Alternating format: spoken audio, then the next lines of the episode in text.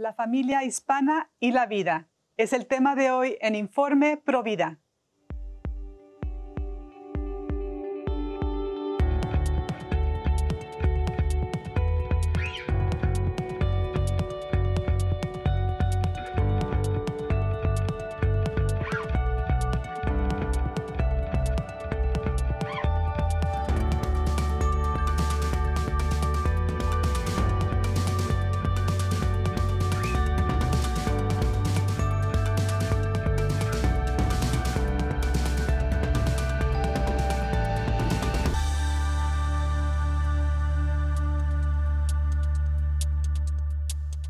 Bienvenidos una vez más a su programa Informe Provida. En esta oportunidad tenemos otra entrevista especial realizada por nuestro equipo en Washington, D.C. Nuestro invitado, Joel de Loera, que trabaja en el apostolado hispano de la diócesis de Arlington en el estado de Virginia. Sí, mi nombre es Joel de Loera. Soy el director del apostolado hispano aquí en la diócesis de Arlington. Felizmente casado, seis hijos hasta el momento.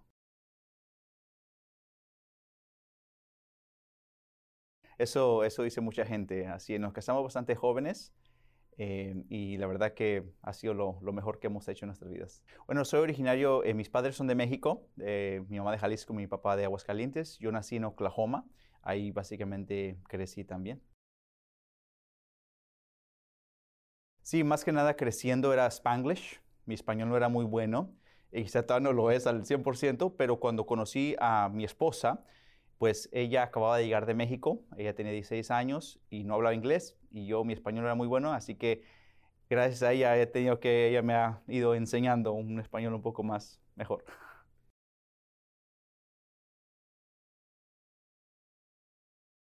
Mi trabajo principal es representar al obispo y llevar a cabo su misión y su visión para todo el apostolado hispano aquí en la diócesis.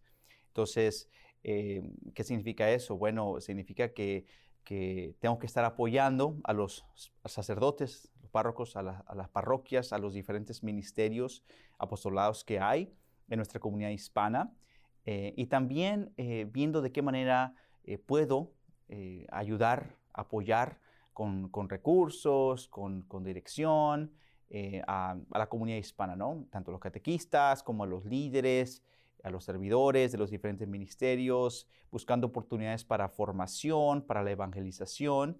Eh, y bueno, esas son algunas de las responsabilidades.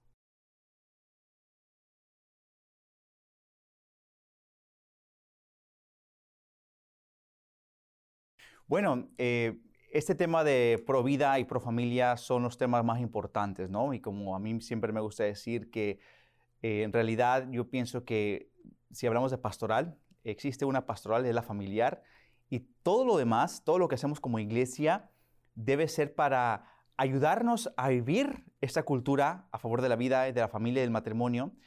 Eh, porque si eh, hacemos algo en la iglesia que no nos está ayudando a nosotros como laicos que estamos en el mundo, que estamos llamados pues a, la vocación del matrimonio, que es la vocación ordinaria, eh, entonces pues, pues no, tenemos que fomentar esa cultura, ¿no? Entonces, a mí, eh, por ejemplo, el obispo me ha pedido que, haga eso como mi prioridad, ¿no? Eh, porque muchas veces, eh, cuando estamos de repente metidos en la iglesia, empezamos a, servir, de repente, pues sí, es algo muy bonito ver a, a, tanta gente, pues, muy apasionada, ¿no? Por las cosas de Dios. Pero como que muchas veces no tenemos la orientación indicada de cómo vivir mi vocación como esposo, mi vocación como padre. Y lamentablemente hay muchos hijos, muchas familias que están creciendo sin papá o sin mamá. ¿Por qué? Porque están trabajando mucho, porque están muy ocupados en la iglesia eh, o porque están con sus amigos. Y entonces eh, es bien importante que nos enfoquemos mucho. Tenemos eh, este ministerio de Alianza por la Vida que se dedica a, la formación de esos temas pro vida, pro familia eh, nuestro obispo acaba eh, de, publicar una catequesis sobre la persona humana y la ideología de género el año pasado. Entonces también me ha pedido a mí y también a los, a los párrocos y a los otros directores que busquemos oportunidades en nuestras diócesis para eh, formar a nuestros líderes, formar a nuestras familias, porque nuestros hijos, nuestros jóvenes, nuestras familias están siendo bombardeadas por tanta ideología como es la ideología de género.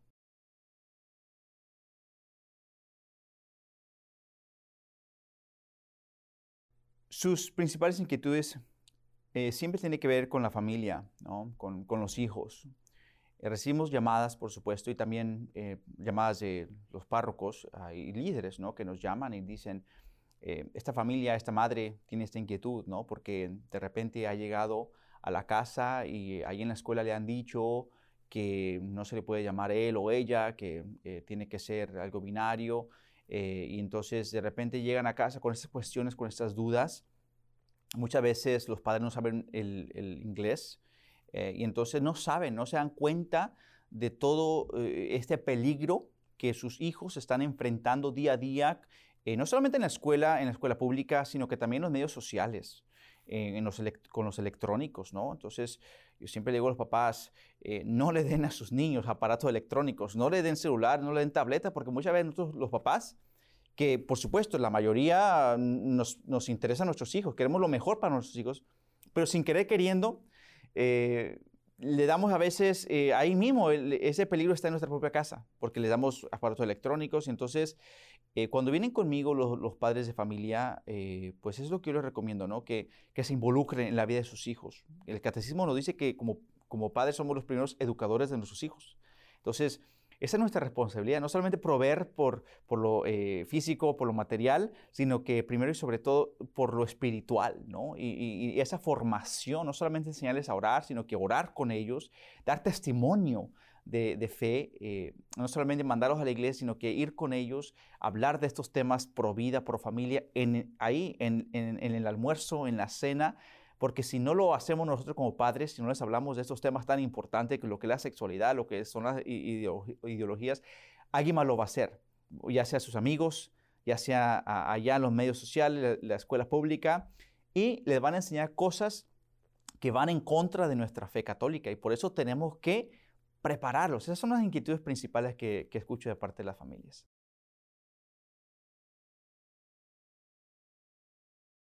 Sí, gracias, gracias por la pregunta. Eh, pues como, como siempre he dicho y hemos escuchado, ¿no? Primero hay que dar testimonio en nuestro hogar. Entonces, desde que nos casamos, mi esposa y yo eh, hicimos el compromiso, ¿no? De que queremos hacer las cosas bien. Desde el momento que, que, nos dimos sí delante del Señor. Así que, bueno, desde el comienzo ha sido una, una vida eh, de, de, oración diaria, misa diaria, y en la medida que, que los niños han venido, primero eh, el, primero, después el segundo, ahora pues tenemos seis, gracias a Dios hemos estado abiertos toda la vida desde el comienzo de nuestro matrimonio y seguimos abiertos toda la vida.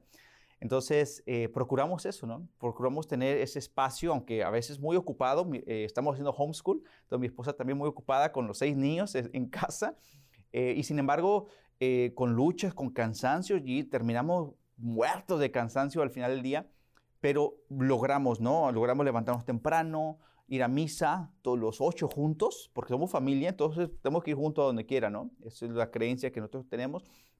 Eh, la, oración, eh, hacemos la liturgia de las horas, eh, tenemos nuestro estudio bíblico una vez a la semana, hablamos de estos temas tan importantes que, que es el aborto, que es la ideología de género con nuestros niños, claro, en su propio lenguaje, en su propio idioma, entonces, eh, ellos tienen preguntas, ellos tienen la confianza de hacer estas preguntas en casa, ¿no?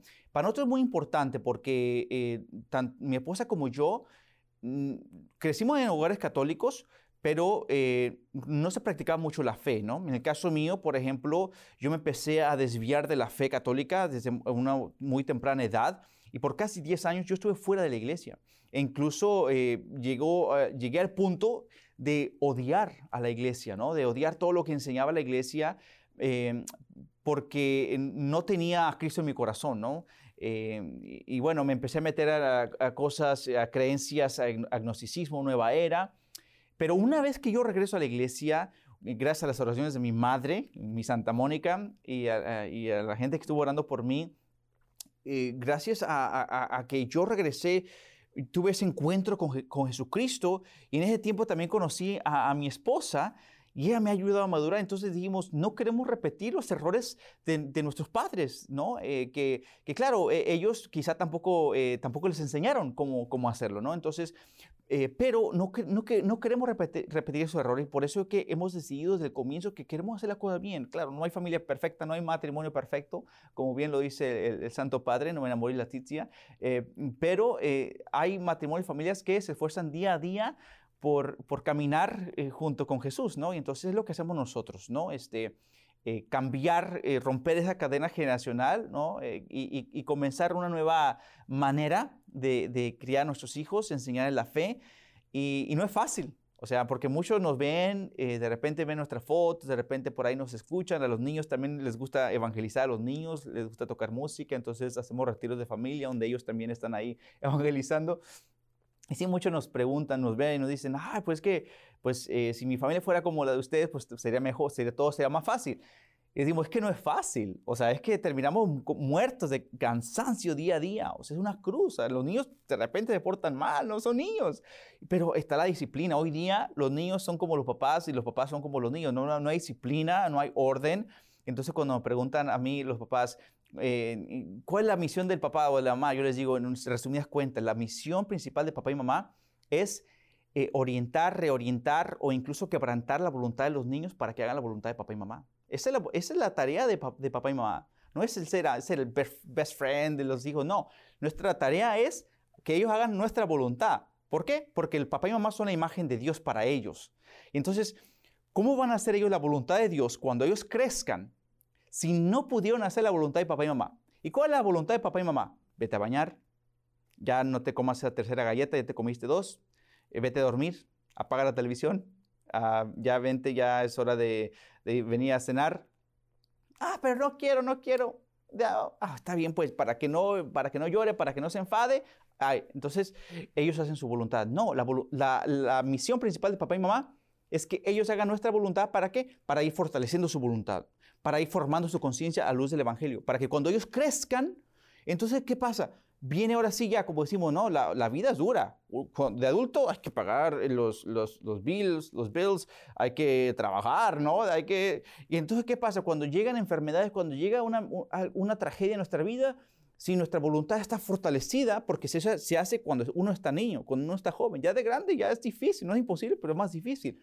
Nuestra conciencia ya está bien formada, y entonces voy a estar plantado sobre la roca que es Cristo, entonces ninguna tormenta, ninguna dificultad, ninguna enfermedad me va a, hacer que caiga, a tambalear. ¿Por qué? Porque estoy bien cimentado con esos valores, esas raíces que papá y mamá me dieron. Y entonces eso es lo que nosotros como, padres de familia tenemos esa responsabilidad y es lo que mi esposa y yo tratamos de hacer día con día. No lo hacemos perfectamente, pero estamos en la lucha.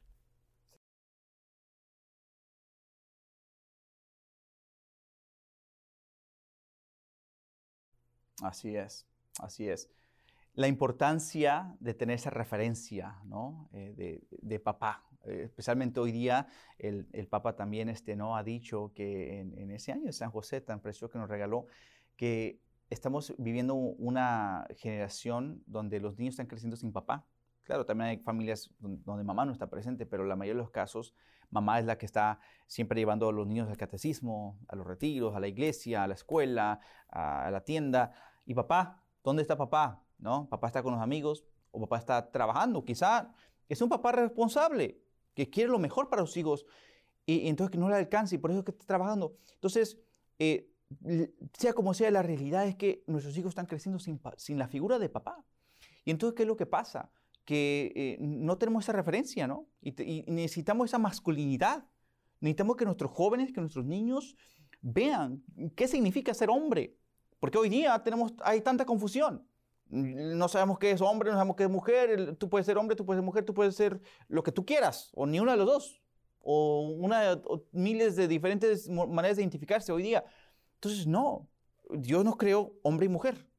entonces, la importancia de que el, el hombre realmente, pues diga, yo, yo como, como cabeza del hogar, yo como, como el hombre del hogar, de la casa, tengo que estar ahí para mi esposa, tengo que estar ahí para mis hijos, ¿no? Y darles ese ejemplo de fe, de oración, de amor. Yo digo, ¿qué manera, qué manera, ¿de qué manera podemos evangelizar a nuestros hijos sobre el matrimonio? Viendo cómo papá ama a su mamá, cómo la besa, cómo es romántico con ella. Eso se ha perdido hoy día. Todo eso se ha perdido.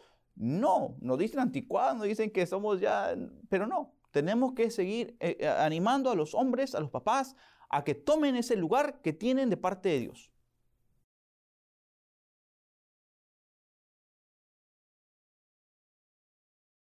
Yo les diría, primero que nada, felicidades por haberse casado. Eh, bueno, si suponemos que está casado por la iglesia, yo les diría felicidades, porque hoy día eso ya ni, eso hace, ¿no?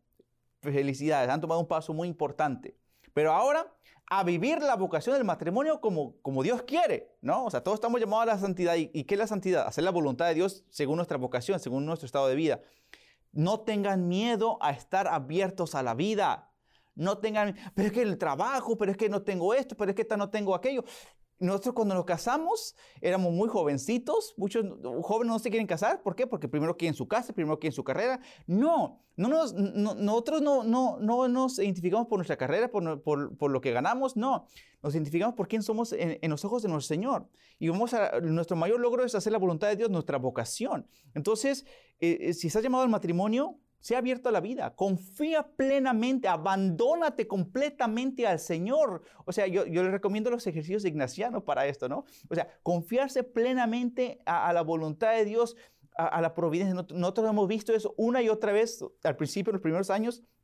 A veces no tenemos nada en el refrigerador, nada de comida, ni una mesa teníamos, nada. Y, y Señor, Tú, sabes lo que estamos trabajando para ti, eh, no nos abandones, no nos vas a abandonar, tenemos confianza en ti. De repente alguien nos llamaba, un amigo, hey, tenemos una carne asada, ¿gustas venir? Claro que nos, claro que nos gustaría venir. Y entonces, el Señor nunca, nunca, nunca nos ha abandonado y estoy seguro que tampoco los va a abandonar a ustedes. Confíen en Dios, sean abiertos a la vida él no los va a desamparar. Yo sé que hay muchas presiones de parte de papá, de mamá, de la sociedad, que no tenga muchos hijos. Y el Papa Francisco, que es lo que decía el otro día, muchos matrimonios tienen miedo a tener hijos, ¿no? Y decía, hoy, hoy día quieren tener un perro, un gato en vez, de, en vez de hijos. Decía, no, no tengan miedo, es un riesgo. Sí, un riesgo tener hijos, siempre va a haber un riesgo, claro, pero confiar en el Señor que Él nunca nos abandona.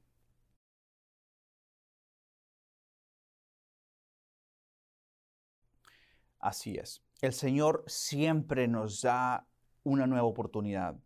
No importa cómo hayamos comenzado.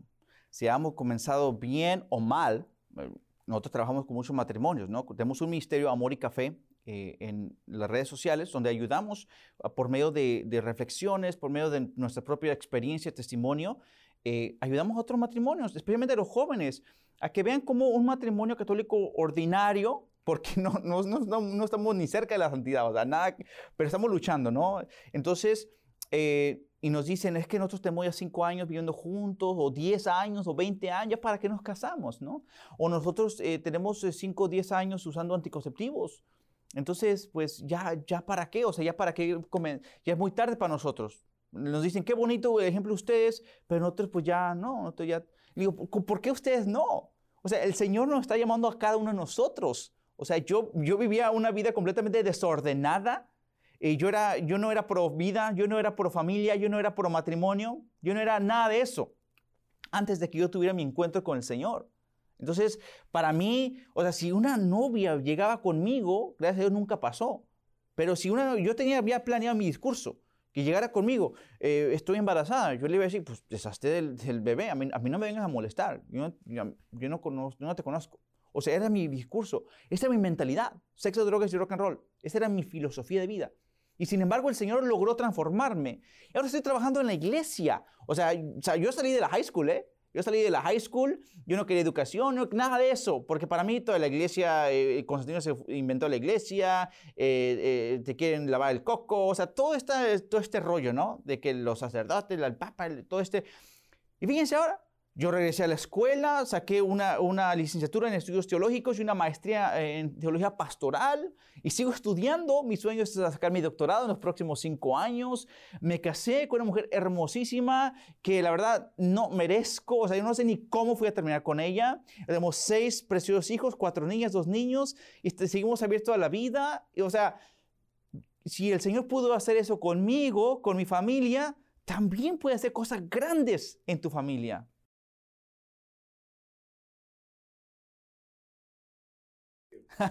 claro que sí. Escogimos Amor y Café porque describe eh, perfectamente nuestra vida, ¿no? Nuestra familia, nuestro matrimonio está lleno de amor. Nosotros creemos en el romance. Nosotros creemos que cada matrimonio debe ser romántico, no importa que tengan 15, 20, 30, 50 años, hay que llevar rosas, hay que ser romántico, hay que abrir la puerta, hay que ser caballerosos, ¿no? Hay que llevar chocolatitos, no solamente el 14 de febrero, no solamente en su cumpleaños, no, todos los días hay que ser romántico, te amo, besito, que los niños vean cómo se besan los papás y con los niños también hay que ser juguetones, hay que ser también con ellos besitos, no importa que sea uno hombre, macho, el, verdadero hombre no, no tiene miedo a eso. ¿Y café? ¿Por qué? Porque necesitamos café. Porque el café representa, yo sé que no todos toman café, pero eh, para nosotros sin el café, unos dos, tres tazas de café en la mañana, no podemos hacer nuestra vocación. ¿Por qué? Porque estamos cansados. Vuelvo, vuelvo y repito. O sea, es una tarea, es una cruz. Muchos nos dicen, es que ¿para qué tienen tanto? Y ya, ya ven cómo les anda cuando nos ven por ahí batallando en el metro, donde sea. Nos dicen, ah, ¿quién se los manda de tener tanto? Y nosotros decimos, y nos dicen, mm, por eso nosotros, nosotros nomás tuvimos uno o dos es mucho trabajo. Y dijimos, pero ¿qué es la vocación del matrimonio? Es traer eh, eh, la unitiva y la progresiva, es traer más almas a este mundo para glorificar al Señor, como decía San Agustín. Entonces, sí, es mucho trabajo, es, una cruz, pero es la vocación, es algo hermoso. Pero necesitamos de oración, de amor, pero también de café. Mucho café por la noche y un vinito por la noche, mucho café por la mañana y un vinito por la noche. ¿Para qué? Para que podamos seguir con, con esta misión. Así que por eso. El trabajo en nuestra comunidad hispana es arduo por el especial contexto. Personas de distintas culturas, pero con una profunda fe, con un gran valor por la vida y la familia, pero que se enfrenta a una cultura distinta a la suya, que en casos le presionan a ir contra sus propios valores. Así que hermanos, sigamos trabajando en pro de la familia y la vida, que ese sea nuestro principal aporte como hispanos y creyentes. Y esto ha sido todo por hoy. Me despido invitándoles a que nos escriban y nos sigan en nuestras redes sociales. Informe provida.com y nuestra página en Facebook, Informe Provida, y mi sitio de internet somosprovida.com. Y recuerden amigos que todos los católicos somos Provida. Dios los bendiga.